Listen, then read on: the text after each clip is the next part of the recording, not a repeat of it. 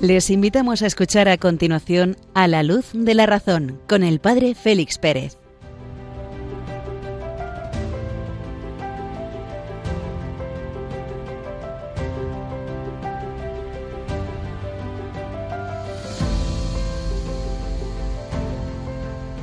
Muy buenas noches queridos amigos de Radio María, acabamos de escuchar las señales horarias de la medianoche e iniciamos nuestro programa a la luz de la razón. Recibid un cordial saludo desde Béjar en Salamanca del Padre Félix Pérez, que os acompaña a lo largo de los próximos minutos.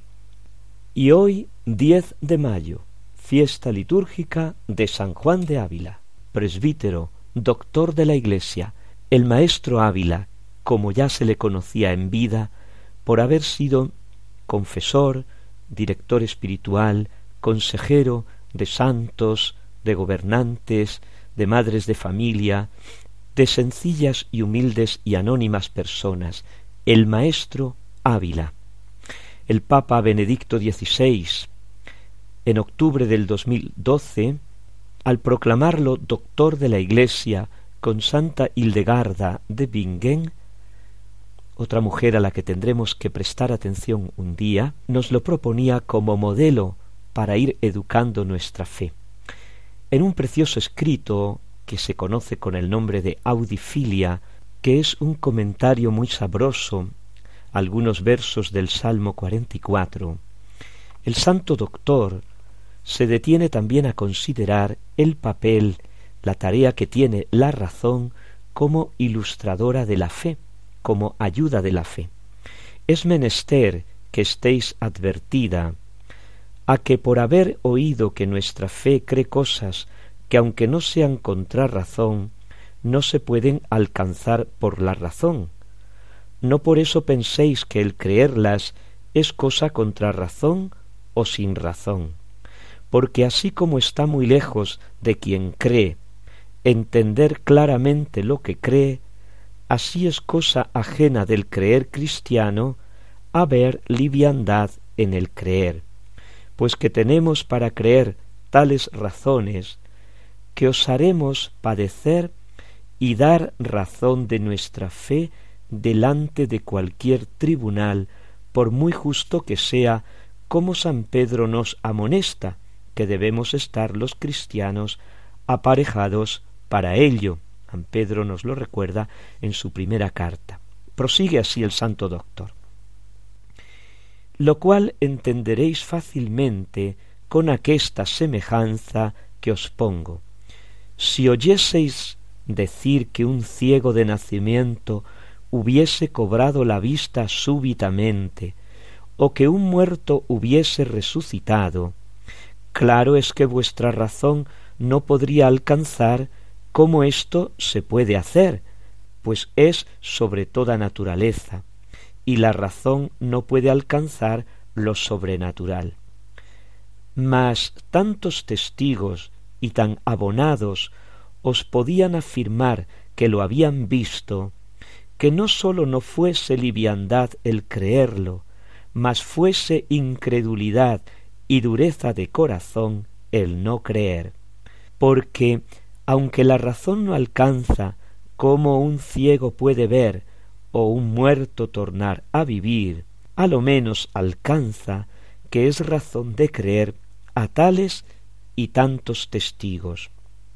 Y si estos tales muriesen en confirmación de esto que afirman, habría más razón para lo creer, y si hiciesen ellos otros milagros tan grandes o mayores como el otro que afirman en confirmación de él, ya gran culpa sería el no creer, aunque fuese cosa muy nueva y muy alta la que éstos decían haber acaecido.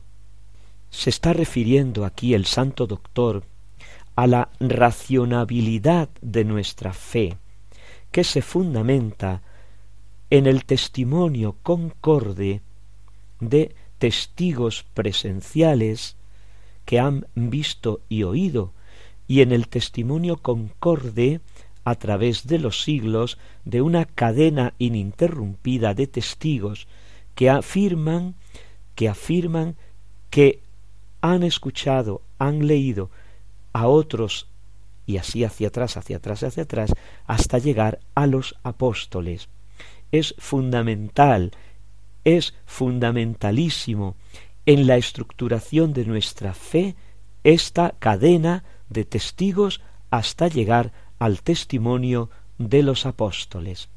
Vemos cómo el santo doctor nos ilumina en esta sencilla concatenación entre la razón y la fe, y cómo mutuamente se van ayudando e iluminando.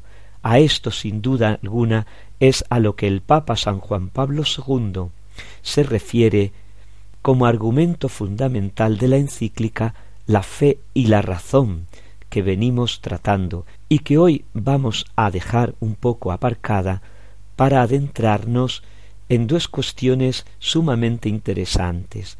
La primera, dentro de nosotros observamos dos apetitos, dos deseos, dos facultades, dos estructuras de nuestra personalidad que nos hacen dirigirnos hacia el objeto que necesitamos, el objeto que queremos, el objeto que consideramos bueno, lo que llamamos el apetito concupiscible y lo que llamamos el apetito irascible. Y para la tercera y última parte del programa tenemos reservada una interesante sorpresa. Y sin más, tras una pausa musical, nos adentramos en la segunda parte del programa.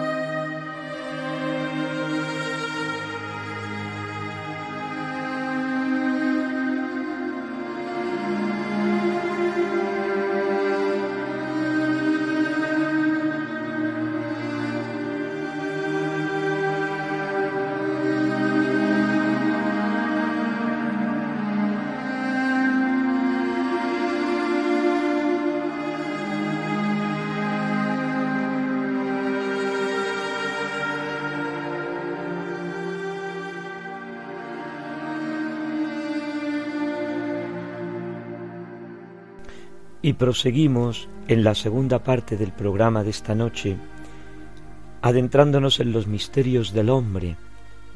Retomamos aquello que veíamos en el programa pasado sobre las tendencias, el apetito, aquello que sigue al conocimiento. En los seres vivos, en los animales y en el hombre, hay un conocimiento sensitivo e intelectivo, conocimiento que está finalizado a la acción, al movimiento. El conocer por el conocer no es propio de nuestra vida de aquí abajo. El conocer por el conocer es propio de la vida contemplativa, de la vida celestial, de la vida del descanso. A todo conocimiento le sigue una apetición, habíamos dicho a todo conocimiento le sigue un deseo. Y habíamos visto, por centrar un poco la cuestión, el apetito natural. Todos los seres vivos tienen un deseo natural de mantenerse en el ser como individuo y como especie. Es lo que podemos llamar y vamos a llamar el instinto. Este apetito natural o instinto no es ninguna potencia, ninguna facultad, sino que es la misma, sino que es la misma esencia del ser en cuanto principio de su operación, en cuanto principio de su desarrollo. Es lo que los griegos, los padres de la filosofía, conocían como la physis, la naturaleza. De ahí viene la palabra nuestra física. Además de este apetito natural o tendencias naturales, nos encontramos, como decíamos en el programa pasado, con el apetito sensitivo que viene después, que sigue al conocimiento sensitivo, y el apetito intelectivo o voluntad que sigue, que viene después del conocimiento intelectivo o razón. Por el conocimiento sensitivo en este caso, el objeto a conocer que está fuera de mí, entra dentro de mí. Y una vez dentro, mi interioridad, iremos viendo que es toda esta interioridad, se pone en movimiento para que yo pueda conseguir efectivamente ese objeto que ha entrado dentro de mí a través del conocimiento y que me resulta útil, conveniente, agradable y lo deseo, o me resulta inútil, inconveniente, desagradable y huyo de él. Y es aquí donde se desencadena un movimiento complejo hasta poseer el objeto. Esa complejidad es la que tenemos que ir desmenuzando, analizando y sacaremos hasta once actos distintos, once que llamaremos pasiones. Cuando ese bien agradable, útil, placentero, que yo veo no me causa especial dificultad, hablamos del apetito concupiscible. Cuando nos causa especial dificultad, entra otro apetito que vamos a llamar irascible. Los grandes maestros de la filosofía, a cuyos textos conviene asomarse, principalmente por dos motivos. Uno, porque así nos ponemos en contacto con el autor directamente, sin intermediarios, y dos, porque curiosamente hay autores que son sumamente sencillos, claros, simples y a la vez muy profundos. Uno de nuestros oyentes comentaba recientemente que estas introducciones a la filosofía, a la antropología, esta presentación de los autores le estaba haciendo, diríamos, un poco gustar, saborear la filosofía que cuando la estudió en sus años de bachillerato le resultó tremendamente difícil, incluso tremendamente complicada, monótona. Vamos a asomarnos a los escritos de Santo Tomás de Aquino para apreciar cómo él distingue el apetito concupiscible del apetito irascible.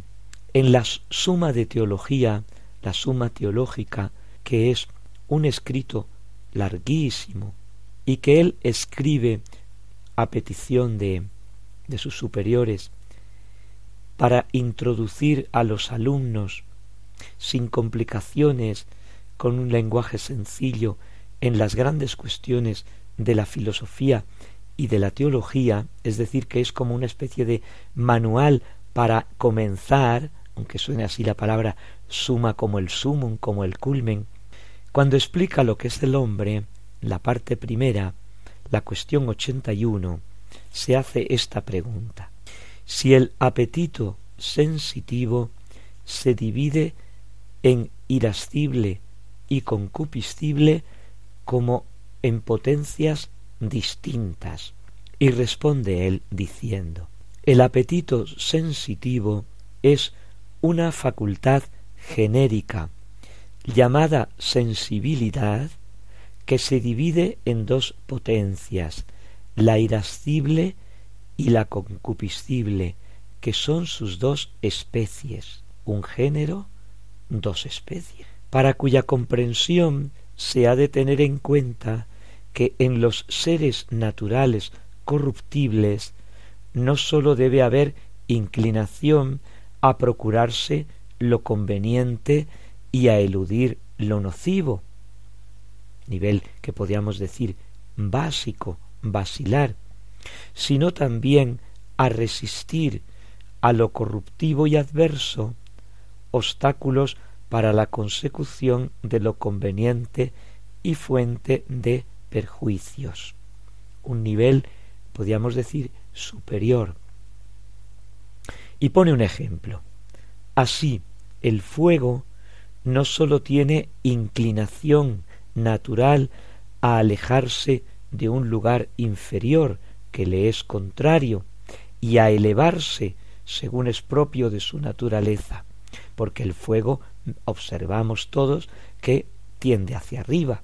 Aristóteles y con él los físicos griegos nos hablan de los lugares naturales de cada ser y cómo el movimiento se produce cuando cuando los distintos elementos no están en su lugar natural y tienden a colocarse el aire y el fuego hacia arriba, el agua y la tierra hacia abajo. Por eso habla del lugar inferior y de elevarse. Y el fuego también tiende a resistir a lo que le altera y destruye.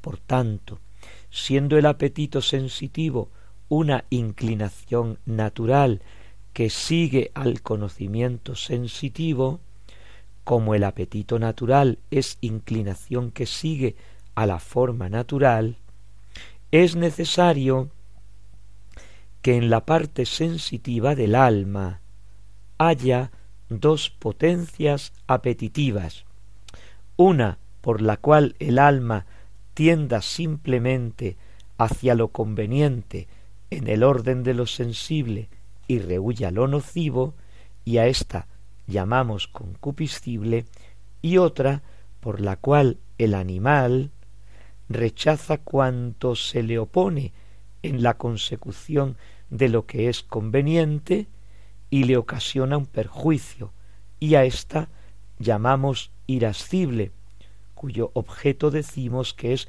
lo arduo, porque tiende a superar lo adverso y a prevalecer sobre ello. Notamos que aquí el santo doctor utiliza indistintamente las palabras alma y animal, y es que recordemos que para los clásicos todos los seres vivos tienen alma, porque es el principio de la vida. Prosigue Santo Tomás.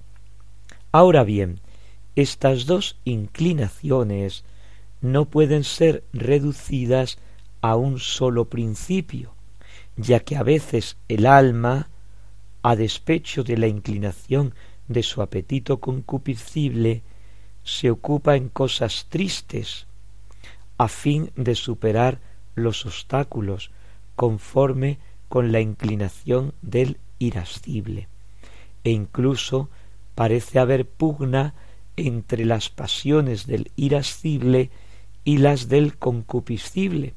En efecto, se está refiriendo aquí el santo doctor subrayar convenientemente que son dos apetitos distintos, dos facultades, dos tendencias y que no se pueden reducir a una, si bien sí se pueden conducir, ahora veremos en qué sentido, e incluso parece haber pugna entre las pasiones del irascible y las del concupiscible.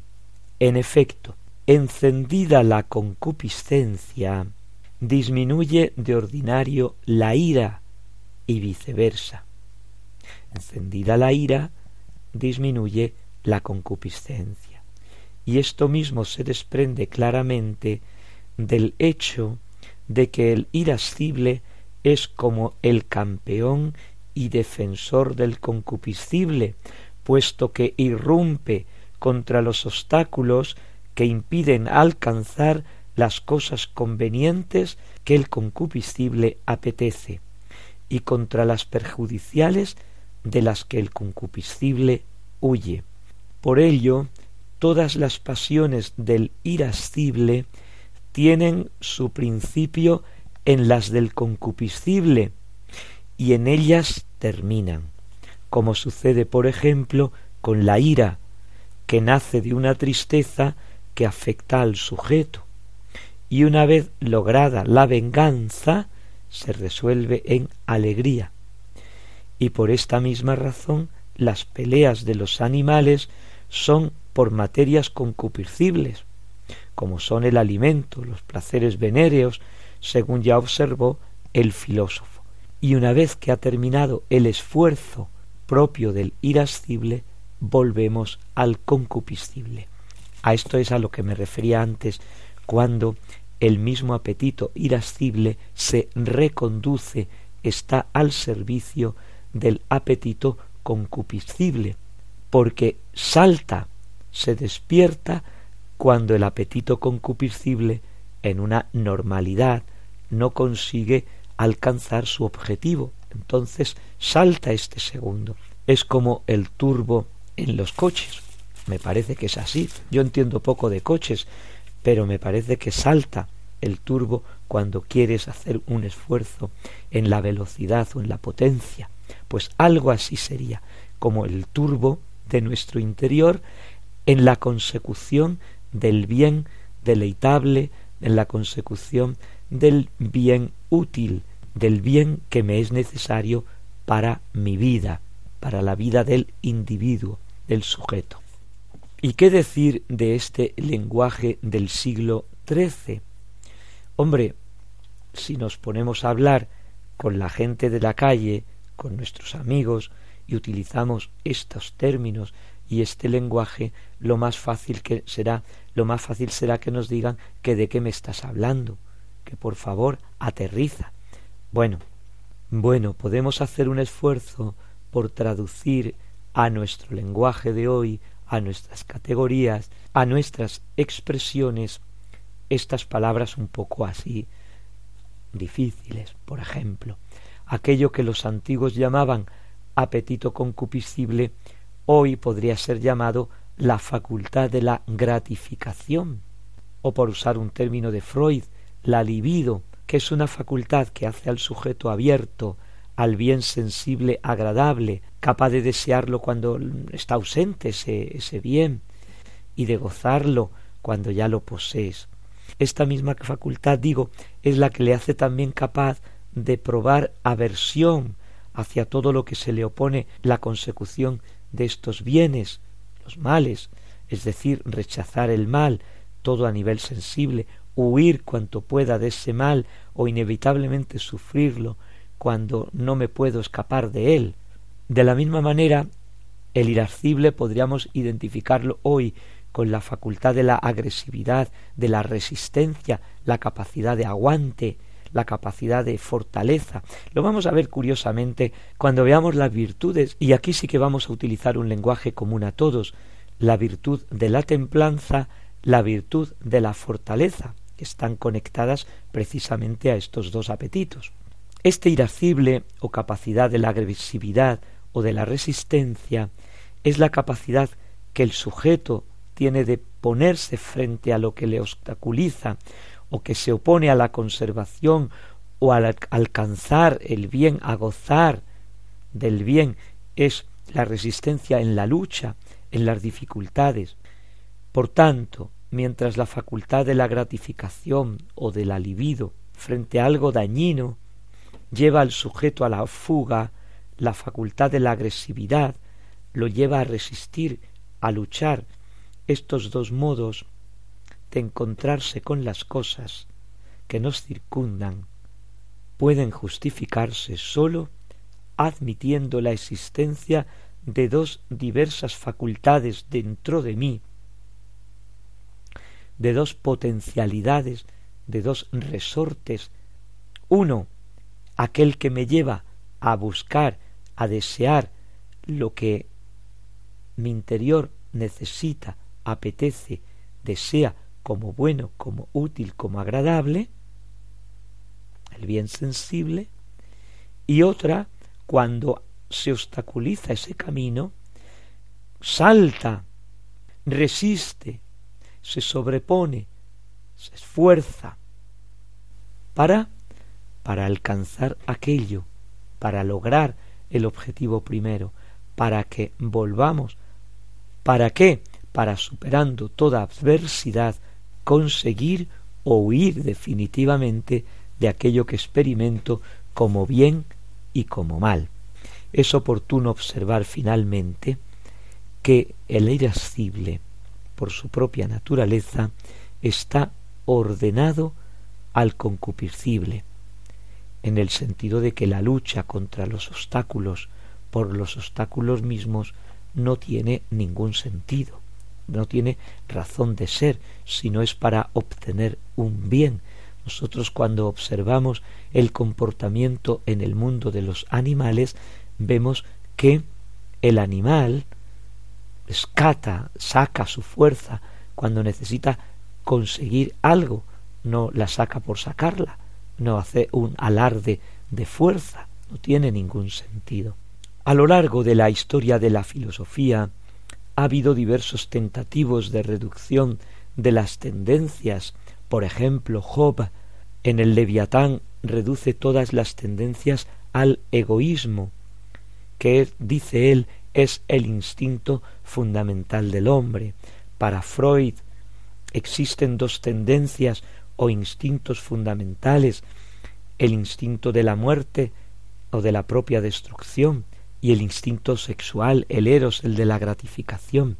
El primero es negativo, por eso no puede ser fuerza de construcción.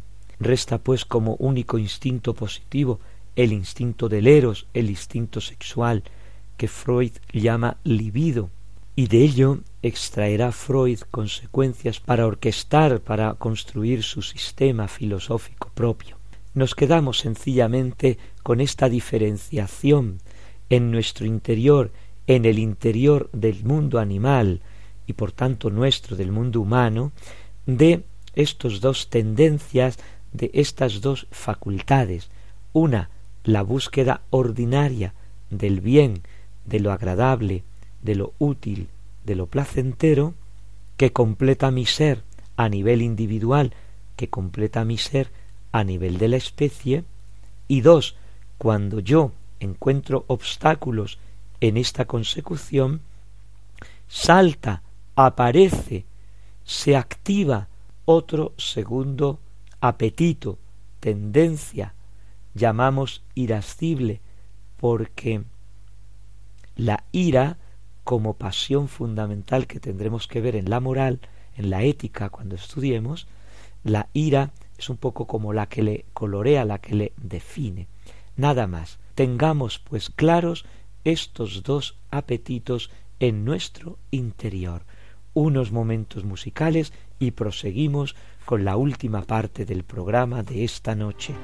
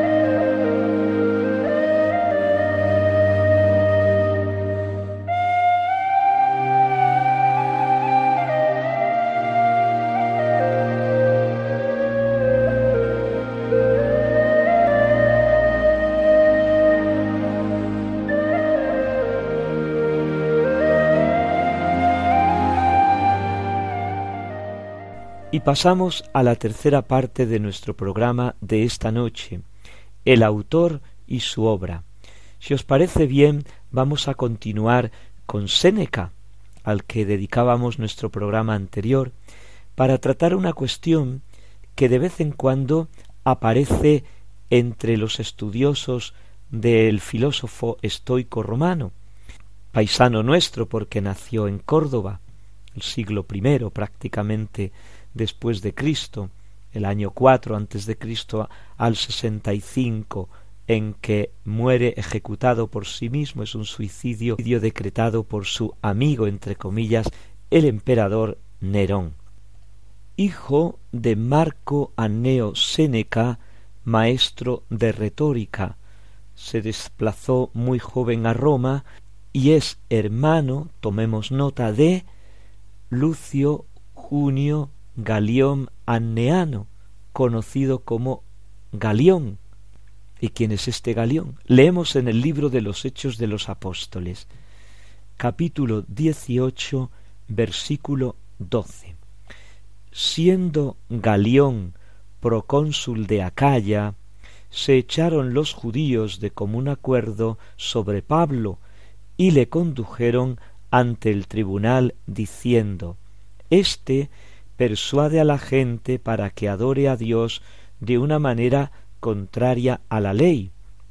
Iba Pablo a abrir la boca cuando Galión dijo a los judíos Si se tratara de algún crimen o mala acción, yo os escucharía, oh judíos, con calma, como es razón, pero como se trata de discusiones sobre palabras y nombres y cosas de vuestra ley, allá vosotros. Yo no quiero ser juez en estos asuntos, y los echó del tribunal. Entonces termina con una cosa graciosa. Entonces todos ellos agarraron a Sóstenes, el jefe de la sinagoga, y se pusieron a golpearlo ante el tribunal, sin que a Galión le diera esto ningún cuidado. Bueno, pues aquí tenemos en el libro de los Hechos de los Apóstoles a Galión, el hermano de Séneca. Y con este dato nos hacemos esta pregunta. ¿Séneca y San Pablo se conocían y se escribían? Y es que a partir del siglo IV aparecen por aquí y por allá una serie de cartas entre San Pablo y Séneca. Vamos a ver un poquito esta cuestión que creo que es sumamente interesante, anecdótica, pero ilustrativa de cómo hay que andar con sumo cuidado y con sumo respeto en estas cuestiones. Punto primero, o punto de partida. ¿Realmente Galión estaba en Acaya ¿Realmente Galión estaba en Corinto? Curiosamente, en unas excavaciones realizadas en Delfos a principios del siglo XX ya, se descubrió un fragmento de una inscripción en la que se lee Galión, mi amigo y procónsul de Acaya. El fragmento pertenece a una carta dirigida por el emperador Claudio a la ciudad de Delfos. Los historiadores coinciden en fechar esta carta en torno al año 51-53. La carta habla de Galión como procónsul en Acaya y la residencia del procónsul era precisamente en Corinto.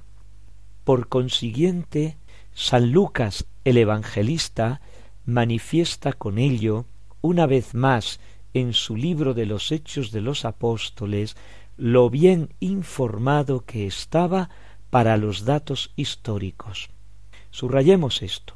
San Lucas está muy bien informado cuando refiere datos históricos en el libro de los Hechos de los Apóstoles. En efecto, Pablo llevaba cerca de año y medio predicando en Corinto. Muchos gentiles e incluso judíos, entre ellos Crispo, el jefe de la sinagoga, habían creído en su doctrina. Los judíos esperaban una ocasión para actuar contra Pablo, y creyeron que ésta se les brindaba con la llegada del nuevo procónsul, Galión. Pensando aprovechar la inexperiencia del nuevo funcionario, se levantaron contra Pablo y le llevaron al tribunal. acusándole de que persuadía a los hombres a adorar a Dios de modo contrario a la ley.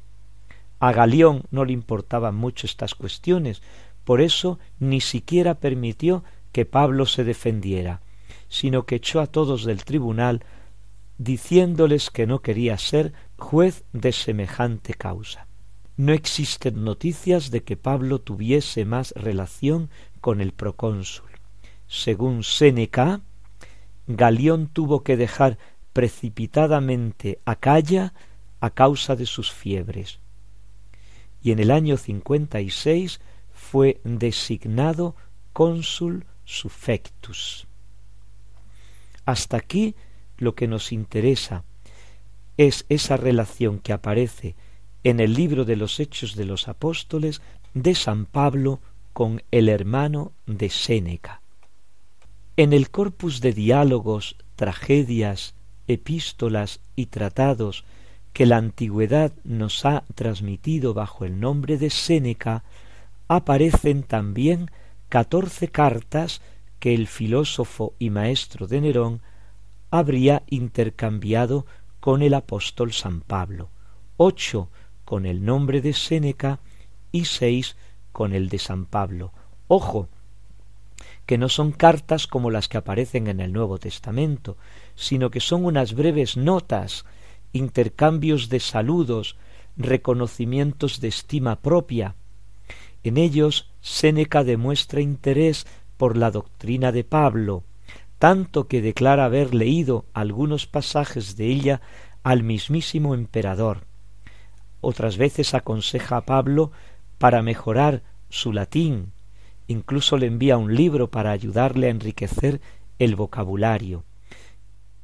Pablo, por su parte, responde intercambiando la estima, consciente del gran honor que el preceptor del princeps, del emperador, le hacía con aquella correspondencia, pero también le recomienda ser prudente al presentar sus escritos a Nerón, desde el momento en el que la emperatriz Popea, a quien el apóstol alude sin decir su nombre, se ha mostrado hostil a la predicación del cristianismo porque ella misma es filojudía, amiga de los judíos. Las cartas se refieren al periodo del feliz quinquenio de Nerón, cuando el joven emperador, bajo la guía de Séneca y del prefecto del pretorio Afranio Burro, gobernaba aún con equilibrio y sabiduría. ¿Qué decir de la autenticidad de estas cartas?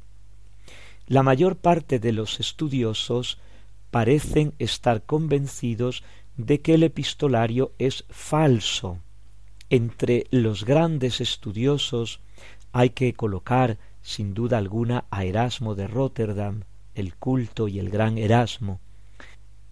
El epistolario es falso para ellos, si bien es antiguo, redactado no más allá de finales del siglo IV, porque ya San Jerónimo, en una carta del dos y a San Jerónimo de la Antigüedad no se le escapaba nada, muestra el conocimiento de su existencia. Por tanto, este epistolario se considera desde hace tiempo apócrifo, es decir, falso, y se atribuye a uno o a varios autores desconocidos del siglo IV. ¿Por qué? Porque Lactancio, apologeta cristiano, en torno al año 324, no conoce la existencia de estas cartas. Y también hay que tener en cuenta que la carta once dice estar fechada en marzo del año sesenta y cuatro. En ella se describe el incendio de Roma, que sin embargo tuvo lugar en julio de ese mismo año, lo cual quiere decir que la carta once tal y como está redactada, es falsa. Todos los demás son falsos. ¿Qué decir, pues?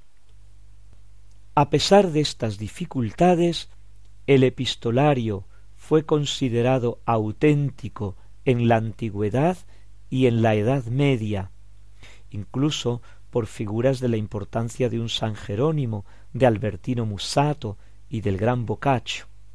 El juicio de los críticos no es unánime. En la modernidad, la mayor parte de los autores las considera apócrifas, falsas, pero en la segunda mitad del siglo XX, Franceschini y otros autores comienzan a dudar de la hipótesis de la mayoría. ¿Por qué?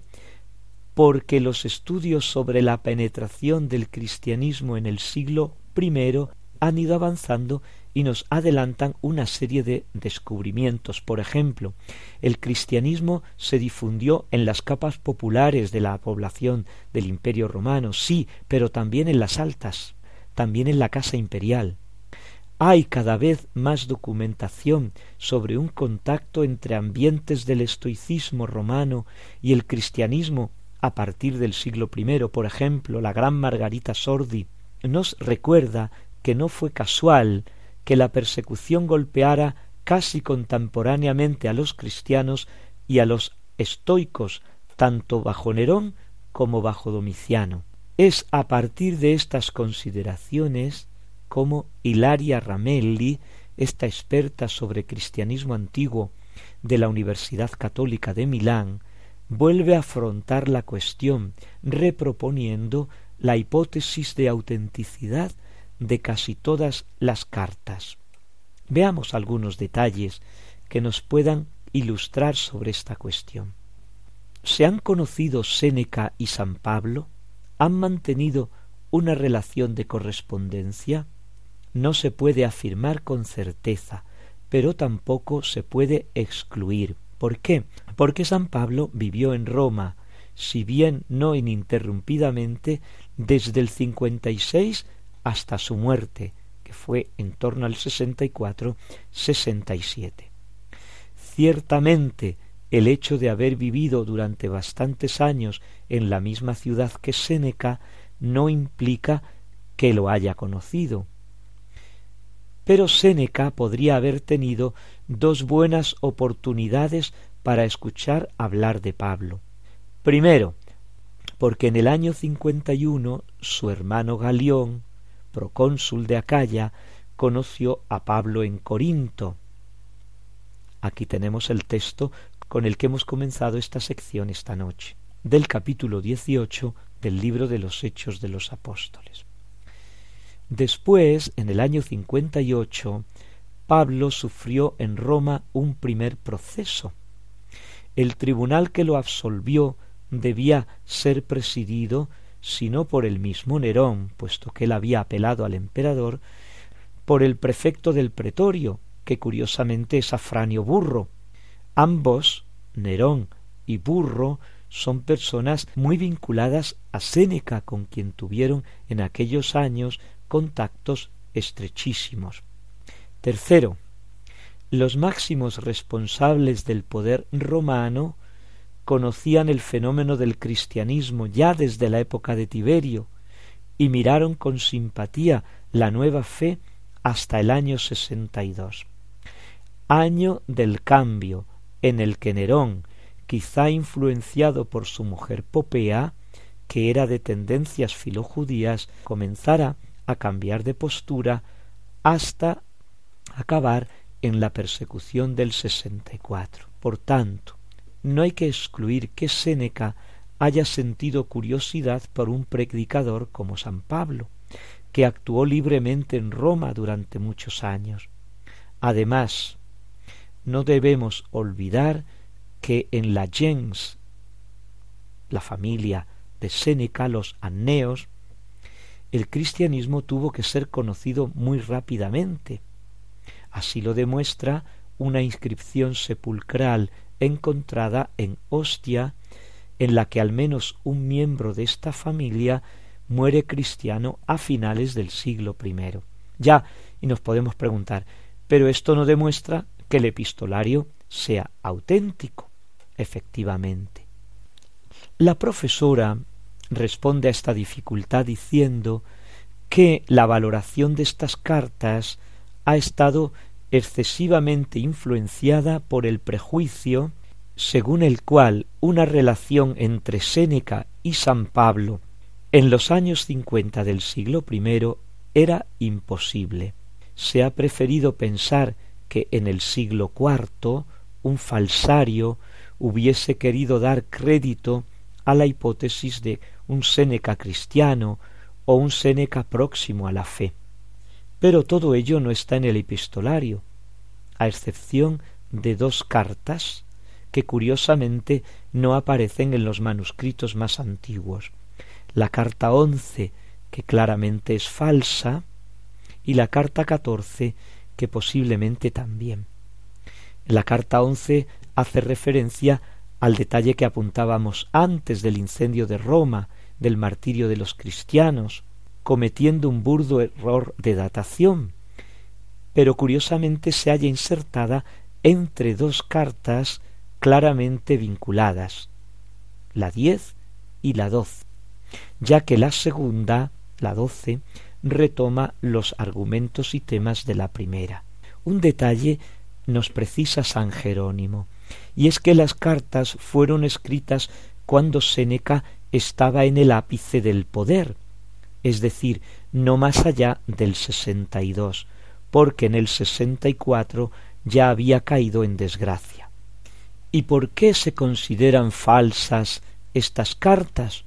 Porque curiosamente el latín, a menudo fatigoso de estas cartas, es muy distante de la cuidada prosa a la que Séneca nos tiene habituados. Sin embargo, hay que tener en cuenta que no se tratan de cartas literarias, sino unas simples notas de tono y de contenido informal, y que existen poquísimos testimonios de latín no literario con los que confrontarlas, para poder estudiarlas y llegar a conclusiones definitivas.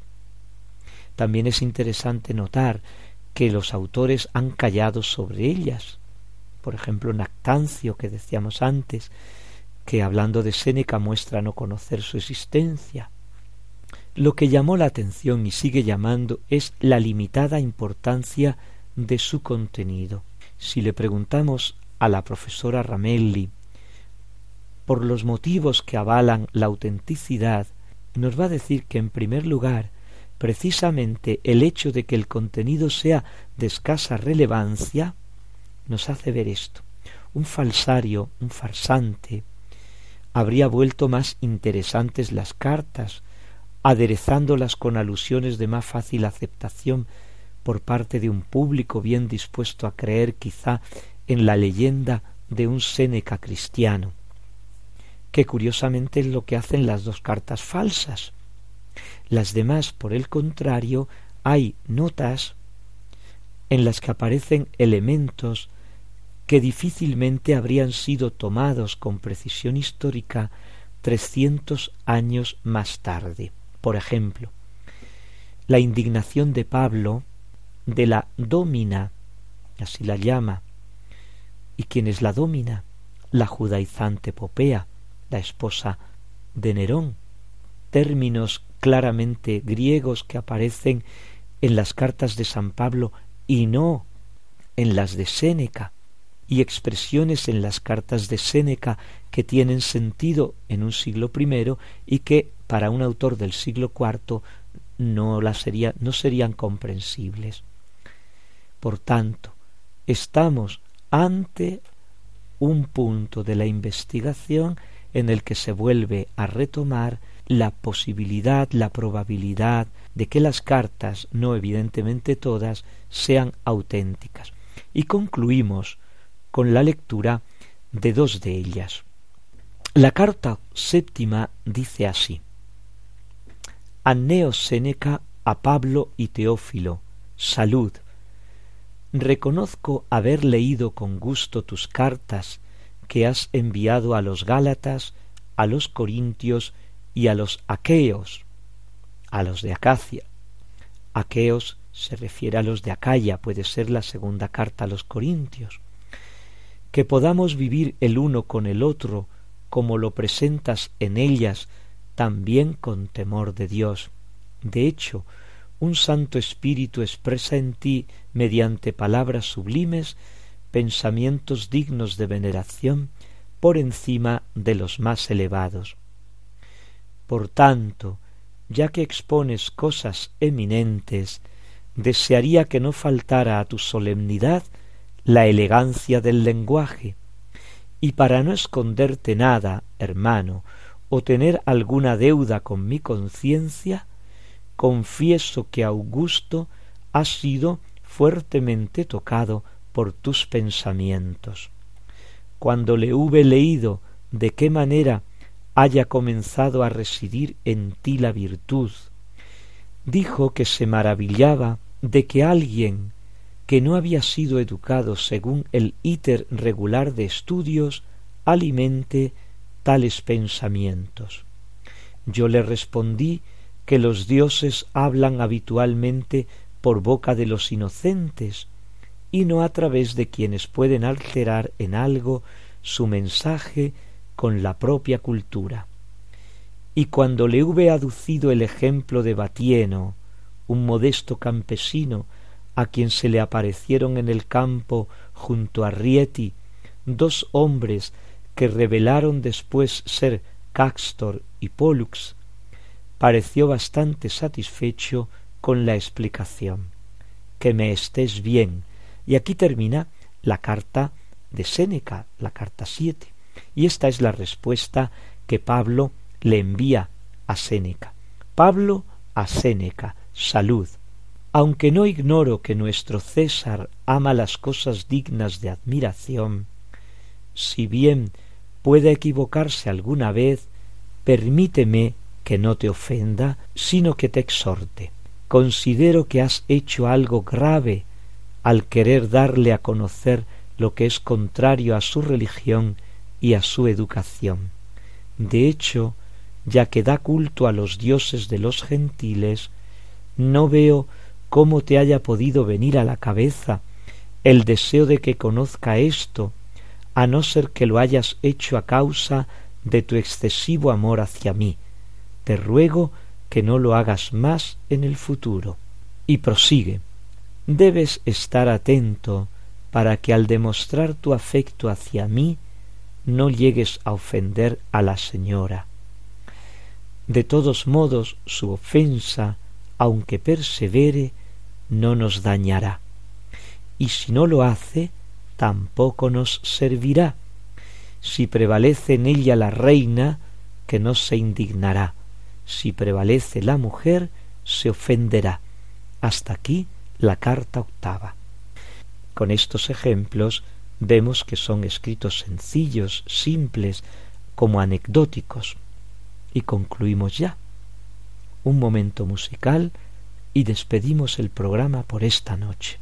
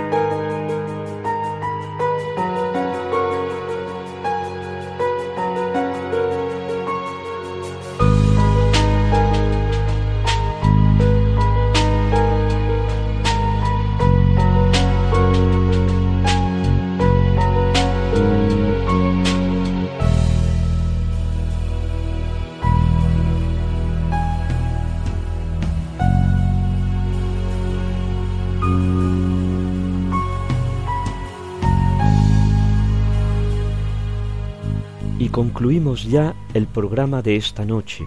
Se acerca la medianoche en las Islas Canarias, una hora más en la península y Baleares, Ceuta y Melilla, y nos tenemos que despedir. Iniciábamos el programa evocando al santo doctor, el maestro Ávila, San Juan de Ávila, que nos ponía como en el testimonio de los apóstoles, en el testimonio de los mártires, cuando ponen su vida, cuando colocan su sangre como testimonio de lo que afirman, irrumpe la luz de la fe y ésta se hace razonable. Después nos hemos adentrado en nuestros entresijos personales, dentro de nosotros y dentro del mundo animal, para comprender cómo hay dos tendencias en nuestra interioridad que hacen posible el movimiento el movimiento hacia afuera, el buscar, el desear, el poder llegar a conseguir, el apetito que llamamos concupiscible y el apetito que llamamos irascible, con un lenguaje un poco arcaico, pero que es muy claro. Y para concluir, en la tercera parte del programa nos hemos adentrado en una cuestión como muy concreta, si Séneca, el filósofo, mantuvo correspondencia con San Pablo el apóstol. Circulan por ahí unas cartas que testimonian esta correspondencia y hemos intentado aclarar si son auténticas, si no lo son, para ver de modo concreto también hasta dónde llega la luz de la razón, cómo empleando argumentos, cómo empleando razones, se puede dar luz a las cuestiones, incluso aquellas un poco más oscuras. Un cordial saludo del Padre Félix Pérez que os despide esta noche, aguardando vuestros comentarios, vuestras sugerencias en el correo electrónico del programa a la luz de la razón arroba Radio María ES o también en la dirección postal de Radio María, Paseo de Lanceros 2, 28024 Madrid, especificando el programa A la luz de la razón. Dios os bendiga. Ave María Purísima.